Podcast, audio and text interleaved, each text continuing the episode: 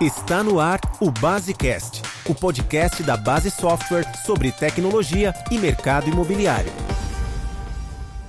O nosso Basecast de hoje é com Elane Rodrigues, nossa coordenadora dos cursos online, e vamos falar sobre um assunto muito importante na locação de imóveis.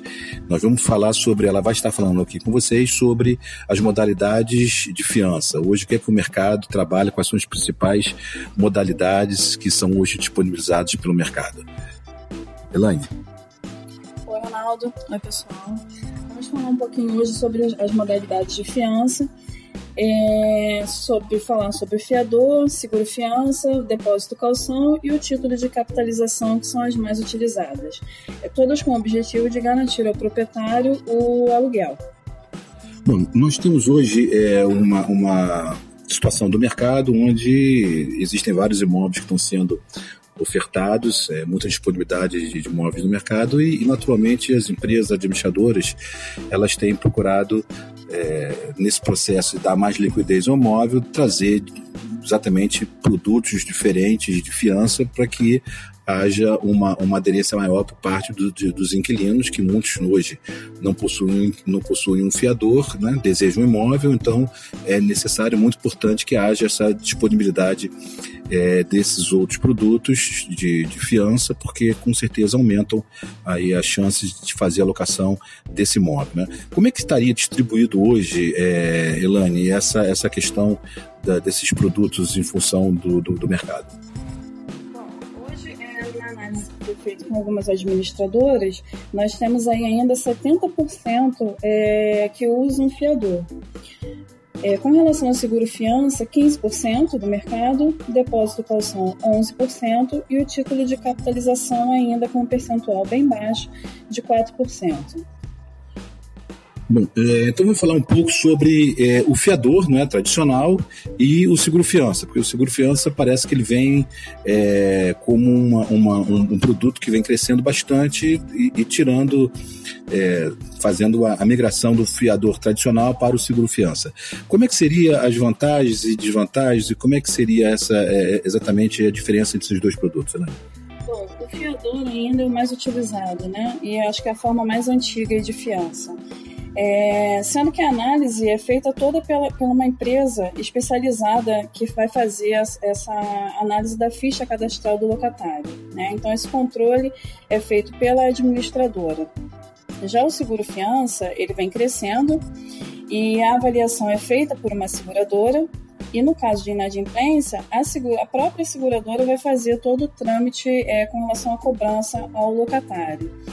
É, Falando em questão financeira, né, a questão de valores, no ano, esse seguro fiança representa mais ou menos um aluguel e meio para o inquilino. Então, é uma modalidade que vem crescendo e isso também facilita o controle da administradora, já que no caso de inadimplência, ela vai passar, vai transferir essa responsabilidade é, para a seguradora, que vai fazer essa cobrança. Perfeito, Helena, muito, muito, muito bem colocado. E, e, como você disse, hoje é, existem mais de uma seguradora, existem algumas seguradoras que já estão se especializando e oferecendo ao mercado esses, esse, essa modalidade de seguro fiança e isso é interessante porque aumenta, aumenta a competitividade, melhoram as taxas, melhoram as soluções que possam ser ofertadas para o, o, os, os, os, clientes, para os inquilinos. Né? Bom, e nós temos também aquele tradicional depósito ou calção e o título de capitalização, também é outra modalidade para aquelas pessoas que querem fazer um pagamento no início da locação não é? e depois de resgatar esse valor final. É, a gente sabe que é muito complicado, né? Ainda mais com, com essa crise toda, e sempre foi complicado, hoje em dia acho que está mais, é a questão do fiador, né? Então é muito difícil para o locatário conseguir um fiador, é, às vezes até constrangedor, ele tem que pedir para alguém fazer essa fiança, então recorre ao depósito calção. Só que a gente sabe que nem todas as administradoras e nem todos os proprietários é, aceitam né, o depósito. Ele, tanto é que ele tem uma fatia do mercado de 11%. E geralmente o que é feito é cobrado três meses do valor do aluguel mais os encargos, né? E para a administradora o controle também fica mais complicado, se torna mais é, difícil porque tem que ser feita a correção desses valores durante o período do, do contrato de, de locação e gerando um, mais trabalho, é, impressão de relatórios e fazendo remuneração desses valores.